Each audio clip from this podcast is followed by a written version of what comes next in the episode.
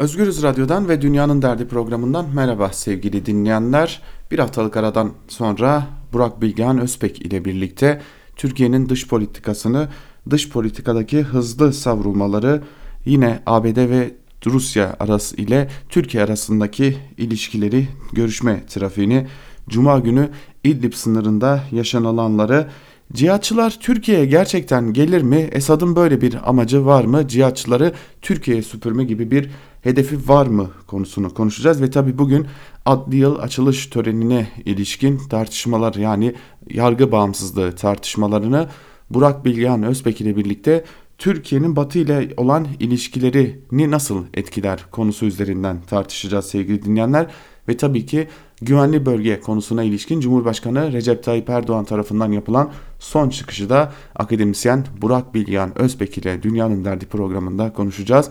Dünyanın Derdi programı başlıyor. Burak Hocam tekrar merhaba, hoş geldiniz yayınımıza. Merhaba, hoş bulduk. Hocam e, bu hafta yine tabii ki Suriye'yi konuşmadan geçemeyeceğiz. İsterseniz onunla başlayalım. Geçtiğimiz cuma günü İdlib'de yansıyan bir görüntü vardı Türkiye sınırına doğru. Büyük bir kitlenin yürüyüş halinde olduğu ve kitlenin arkasında da eli silahlı kişilerin bulunduğu görülüyordu. Size göre İdlib'de geçtiğimiz cuma günü neler yaşandı hocam? Ee, şimdi ben hadisenin detaylarını bilmiyorum ancak e, bunu bekliyordum. Açıkçası bu kadar gecikmesi bile benim için sürprizdi. Çünkü Türkiye'nin gerek rastlama süreciyle gerek mutabakatıyla e, birçok insana sözler dağıttı ve bunların da çok gerçekçi olmadığı herkesin farkındaydı. Hatta İran'da yapılan toplantıda Putin de bunu dile getirmişti. Hani bu sözleri veriyorsunuz ama e, bunları gerçekten tutabileceğinize emin misiniz diye. Ve bu gerçek çok aşikar bir şekilde e, biliniyordu birçok çevre tarafından. Türkiye zor bir taahhütün içerisine girdi İdlib'de. Yani e, bölgedeki muhaliflerin e, ateşkese uymasını sağlamak e, ve gözlemlemek e, ve bölgenin kontrolünü sağlamak gibi. E, yani bu, bu, bu grupların bir anlamda kefili oldu. Eğer bunu başaramayacağı ortaya çıkarsa da e, bir operasyonun olması durumunda e, net bir şekilde operasyonu yapan tarafın yanında yer alacağını söylemişti. İdlib mutabakatı bunu öngörüyordu. Bu diplomatik olarak çok başarısız bir müzakerenin sonucu ortaya çıkan e, bence sonuç. E, nitekim beklenen oldu. Yani Esad yönetimiyle e, muhalifler arasındaki çatışmalar devam etti ve İdlib'de e, büyük ölçüde kaybedildi. Yani, e, muhalifler tarafından. E, tabii ki bu durumda öfkenin adresi e, Türkiye oluyor. Çünkü Türkiye hem e, bölgedeki cihatçılarla irtibat halinde hem Rusya'yla hem İran'la irtibat halinde ve bu ülkelerde Esad e, yönetiminin e, operasyonunu destekliyorlar. E, o bakımdan hani bu kadar fazla kefalet içerisine girmek, bu kadar fazla söz vermek ve bu sözler üzerinden bir dış politika alanı devşirmek e, üzerine kurulu dış politikanın iflas ettiğini görüyoruz. E, bunun ileride e, kitlesel göç ya da bu cihatçı grupların Türkiye'ye daha fazla güvenlik tehdidi oluşturabileceği şeklindeki yorumları da ben mantıklı buluyorum. Şimdi hocam e, bir yorum var. Belki spekülasyon da spekülasyon olarak da niteleyebiliriz ama şöylesi bir yorum var. Sonuçta Suriye Devlet Başkanı Beşar Esad'ın ve Rusya'nın esas hedeflerinden biri kendi algılarına göre bu cihatçıların Türkiye tarafından Suriye'ye yerleştirildiğini ve gönderildiğini düşünüyorlar ve esas hedef bu cihatçıları Türkiye'ye süpürmek şeklinde bir algı var. Türkiye'de sürekli olarak bu konuşuluyor. Bunun doğru olma ihtimali var mıdır size göre? Şimdi amaçlarının olup olmadığını bilmiyorum ben. e, ancak başından beri çok net olan bazı konular var. Birincisi Şam yönetimimiz Suriye'nin e, meşhur yönetimi olarak tanıyoruz ya. Şam yönetimi de bu iddiada. İkincisi Suriye toprakları üzerindeki nihai egemen olarak Şam yönetimini görüyor ve Suriye sınırları içerisindeki her karış toprağı bu kapsıyor. Yani dolayısıyla e, Şam yönetiminin ülkede kendi daveti dışında bulunan herhangi bir kuvvete karşı e, hukuki bir izni yok. E, Türkiye'nin e, Esad yönetimiyle karşılıklı olarak müzakere yapmadığı için ya da karşılıklı olarak bir anlaşma imzalamadığı için Türkiye Esad e, rejimini muhatap almak yerine Rusya ve İran'la muhatap olmayı seçti. Dolayısıyla Türkiye'nin Suriye'de bulunma sebebi Esad'ın verdiği uluslararası hukuk çerçevesinde tasvip edilebilecek bir izin değil. E, o bakımdan bir meşruluk sıkıntısı var. İkincisi savaşın başından bu yana e, bölgedeki muhaliflerin Türkiye tarafından örgütlendiril, örgütlendirildiğini, silahlandırıldığını iddia ediyor. Şam yönetimi e, bu şekilde iddiası var. Hatta uçak krizinden sonra Putin benzer bir konuyu Birleşmiş Milletler gündemine taşımıştı. E, dolayısıyla e, e, burada bu inanç duruyor. Zaten Türkiye'nin e, Astana sürecindeki ortaklarına verdikleri verdiği söz bu gruplarla arasındaki ilişkiyi teyit eder e, yönde. Yani ilişki olmasa zaten bu grupların üzerinde bir kontrol mekanizması da olmazdı. E, o yüzden e, şu gerçekle derhal yüzleşmek gerekiyor. E, real politik bunu gerektiriyor.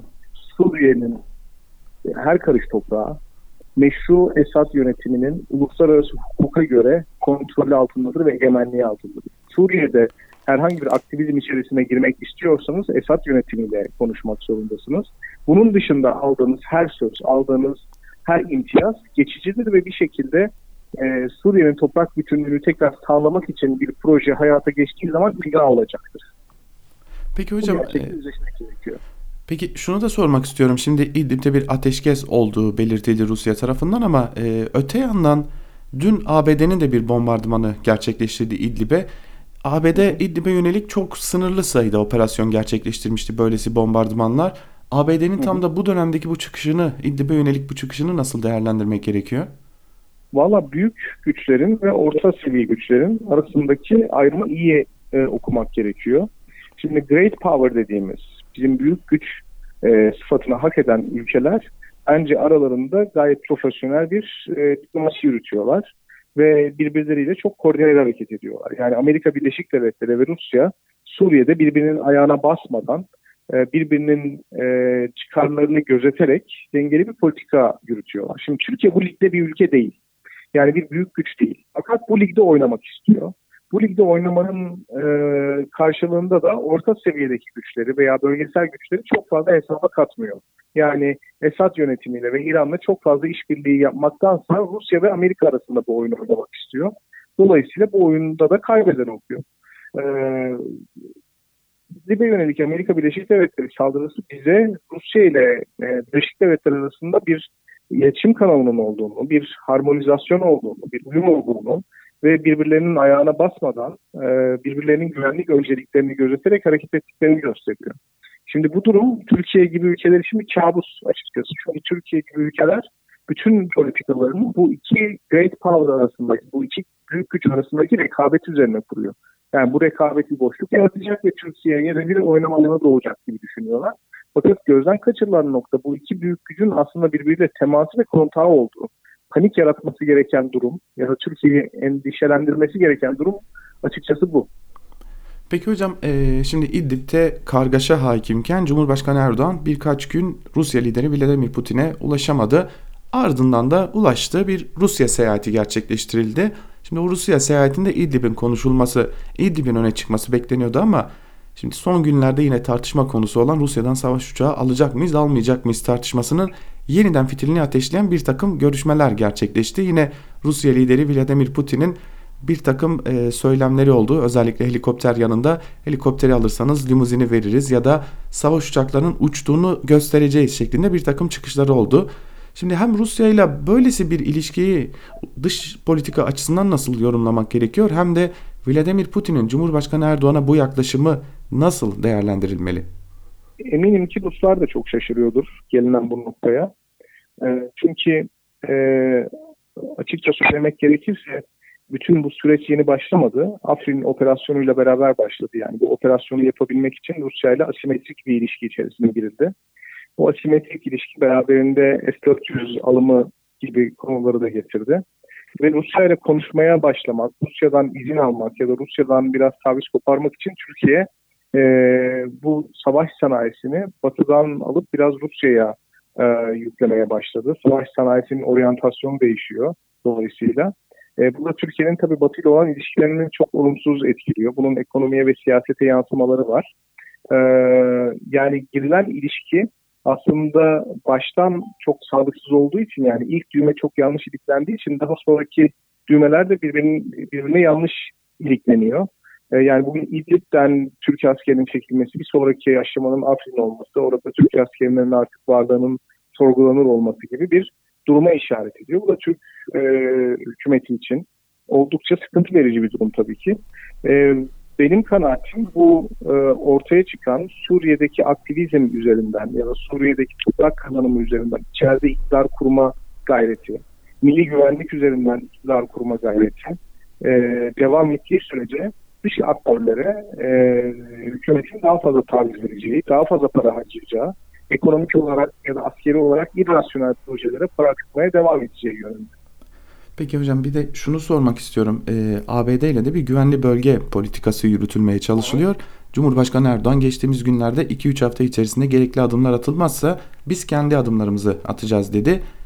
Bir e, her şey yolunda mı size göre güvenli bölge politikası konusunda?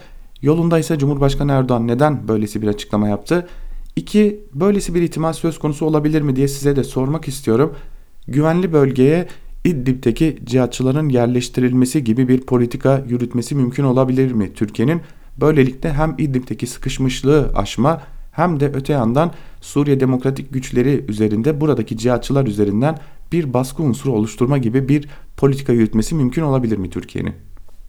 Ee, ben e, Türk Silahlı Kuvvetleri ile Pentagon arasında yürütülen müzakerelerin e, yeteri kadar hükümet tarafından iyi e, öğrenilemediği e, veya bilinçli olarak müzakerelerin e, detaylandırılmadığı kanaatindeyim.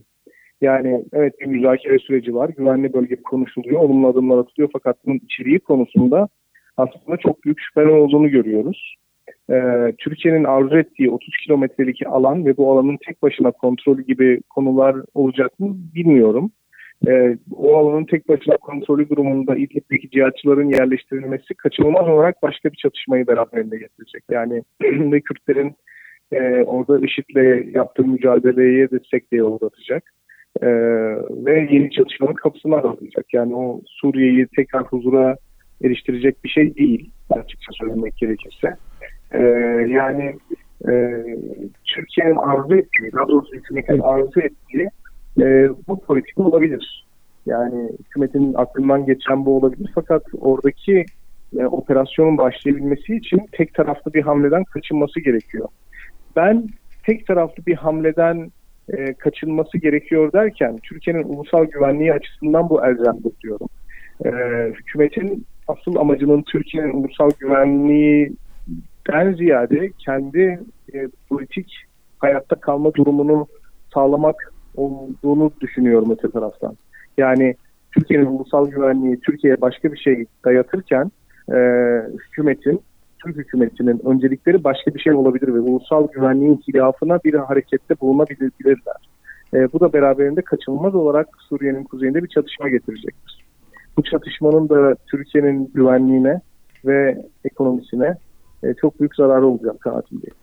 Hocam anladığım kadarıyla siz e, bu hareketi özellikle tek taraflı hareketin sadece Türkiye'nin ulusal güvenliği açısından değil e, sa- aslında sadece AKP iktidarının devamlılığının sağlanabilmesi açısından atılabileceği ihtimali üzerinde duruyorsunuz ve bu öyle ihtimalin Evet öyle düşünüyorum. Peki hocam e, bir de Türkiye'nin iç dünyasına dönelim. İçeriden bakalım biz dışarıda nasıl görünüyoruz diye size soralım. Bugün adli yıl açılış töreni gerçekleştirildi. Yine Cumhurbaşkanlığı sarayında bir tören gerçekleştirildi. 40'tan fazla baro boykot etti. Burada Türkiye Barolar Birliği Başkanı Metin Feyzioğlu söz konusu vatansa gerisi teferruattır dediğimiz için buradayız dedi. Cumhurbaşkanı Erdoğan ile Avrupa Birliği'ne yüklenen açıklamalar yaptı. Yine Yargıtay Başkanı siyasi açıklamalarda bulundu. Şimdi tabii bir de yargının siyasallaşması noktasında eleştirilerin hala sürdüğü bir noktadayız. Türkiye'nin bu yargı bağımsızlığı konusu tam da bugüne denk gelmişken sormak istiyorum. Nasıl görünüyor dışarıdan ve e, dünya ile olan ilişkilerimizi nasıl etkiler? Öncelikli olarak şunu söyleyeyim. Söz konusu vatansa gerisi teferruattır lafı. Bir insanın kendi hayatındaki lükslerinden, kendi hayatındaki refahından vatan için vazgeçebileceğini ima ediyorsa çok güzel bir laf. Yani bir insanın e, vatan e, için kendi ikbalinden, kendi malından, kendi varlığından özellikle hani Kurtuluş Savaşı'na referans verilerek söyleniyor. Kendi üniformasından, apoletlerinden vazgeçilmesi kastediliyorsa bu lafın bir anlamı var. Fakat söz konusu vatansa gerisi teferruattır demek e, her vatan tehlikede diyenin peşine takılıp her güvenlikçi söyleme dile getirenin peşine takılıp hukuku bir teferruat olarak görmeyi ima ediyorsa son derece saçma sapan hiçbir anlamı olmayan ve otoriterlik inşasında sadece slogan olarak yer alabilecek bir önerme. Bunun ötesine geçmiyor. Yani Metin Feyzioğlu bunları ayırt edebilir mi bilmiyorum. Bu ikisi arasındaki farkı. Niyeti var mı onu da bilmiyorum. Ancak söz konusu vatansa gerisi teferruattır deyip bir açılış törenini yürütmenin e, başının oturduğu e, sarayda yapmaya ses çıkartmamak ve orada bu toplantıya gidip göstermek oldukça e, anlamsız. Yani vatan için güçler ayrılığı ilkesinin iddia edilmesine göz yumacağız gibi bir şey söylüyor. Fakat bu vatanın telahi, selametinin ne olduğuna niçin hükümetin karar verdiği konusunda hiçbir eleştiri getirmiyor. Benim de kendime göre bir vatan anlayışım var. Benim de kendime göre bir ulusal güvenlik anlayışım var. Ve benim ulusal güvenlik anlayışıma göre Metin Feyzioğlu ya da katılanlar olan e, güçler ayrılığı ilkesini ihlal ederek, izah ederek bütün ulusal güvenliği tehlikeye atıyor. Ne diyeceğiz buna? Kimin yaptığı teferruat? Benim söylediğim şey mi teferruat yoksa Metin Feyzoğlu'nun ya da bağların bu törene katılması mı teferruat? Yani ortada sanki üzerinde tartışması olmayan, herkesin aynı fikirde olduğu bir vatan kavramı var, bir ulusal güvenlik kavramı var ve insanların hukuk çağrısı bu vatanın güvenliğini tehlikeye atan bir duruma işaret ediyormuş gibi bir hava estiriliyor. Hayır, biz hukukumuzu başka ülkelerin, başka devletlerin ülkemizi işgal ettiği zaman ihlal etmemesi için savunuruz. Biz ülkemizi kendi hukukumuz ile yaşamak için savunuruz. Kendi hukukumuzu kendimiz ihlal ettiğimiz zaman bizim ülkemizi yöneten hükümetlerin başka ülkelerin ülkemizi işgal etmek isteyen başka ülkelerin, başka devletlerin hükümetlerinden bir farkı kalmaz ki zaten. Bizim ülkemizin Kurtuluş Savaşı'nı veren cemiyetin ismi Müdafaa Hukuk Cemiyeti'dir. Ve tam olarak ilhamını bu noktadan alır. Başka ülkelerin hukuku yerine kendi ülkesinin hukukunu işletmeyi arzu eder. Bunu arzular. Bütün bu savaş, Kurtuluş Savaşı bunun için verilmiştir. Türkiye Büyük Millet Meclisi bir çete meclisi değildir. Kurtuluş Savaşı bir çete savaşı değildir. Hukukun uygulandığı, kurumların inşa edildiği ve bu kurumların bağımsızlığının, otonomisinin, hukukun üstünlüğünün savunulduğu bir savaştır. O olduğu için Kurtuluş Savaşı meşru bir savaştır. Kurtuluş Savaşı sadece askeri bir başarı değil, siyasi bir başarıdır.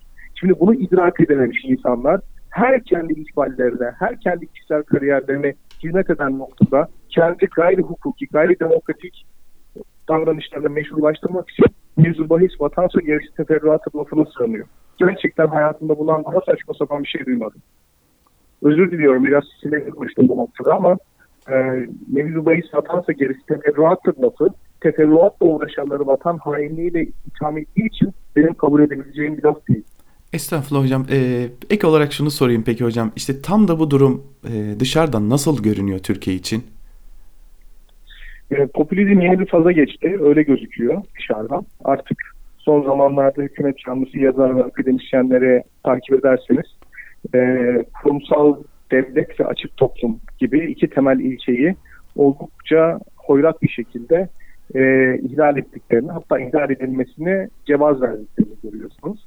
Bu popülizmin son fazı artık kendi kendisini imha ediyor. Çünkü e, kurumsal devletin e, güvenlik tehditleri için ekletileceğine, açık toplumunda güvenlik tehditleri bahane edilerek e, kuşatılabileceğini düşünüyorlar, söylüyorlar. Bu son faz. Artık Türkiye'de e, özellikle yerel seçimlerde alınan sonuçlardan sonra bu demokratik meşruluk çıpasının da oldukça aşındığı bir e, durum yaşanıyor. Demokratik meşruluk çıpası yani seçim çıpası aşındıkça artan güvenlikçi söylem e, Türkiye'yi oldukça farklı bir kategoriye sokuyor. Çünkü daha öncesinde en azından e, çoğunluğa sahip olma, çoğunluğu temsil etme anlayışıyla bazı şeyleri meşrulaştırıyordunuz. Şu anda son seçimler gösterdi ki ağır bir yenilgiyle karşı karşıya. Siyaset sahnesi de bunu gösteriyor. Şimdi bu noktada artan e, güvenlikçi söylem artık sistemin e, otoriter tonunu popülizmden de koptuğunu, e, bambaşka bir faza geçtiğini gösteriyor. Anladım hocam. Ee, çok teşekkür ederim kıymetli değerlendirmeleriniz için. Ee, bu hafta oldukça dikkat çekici gelişmeler vardı. Bunları da siz bizler için yorumladınız. Belki bir iki hafta programlarımıza ara vereceğiz ama o aranın ardından programlarımıza devam edeceğiz. Bu hafta için tekrar teşekkür ederim hocam. Ben teşekkür ederim. Hoşçakalın. Evet sevgili dinleyenler, akademisyen Burak Bilgehan Özpek ile konuştuk. Hem İdlib'deki Suriye'deki gelişmeleri hem Türkiye'nin dış politikasını konuştuk. Hem de bugün Cumhurbaşkanlığı sarayında söylenen söz konusu vatansa gerisi teferruattır sözünün ne anlama geldiğini Burak Bilgehan Özbek ile konuştuk ve popülizm yeni bir safhaya geçti. Bu artık kendini imha safhasıdır dedi. Bu fazlasıyla dikkat çeken bir sözdü. Dünyanın Derdi programı burada sona eriyor. Bir iki haftalık bir aramız olacak. O aranın ardından Dünyanın Derdi programıyla akademisyen Burak Bilgehan Özpek ile konuşmaya devam edeceğiz. Dünyanın Derdi'nden bu haftalıkta bu kadar. Hoşçakalın. Tekrar görüşmek dileğiyle.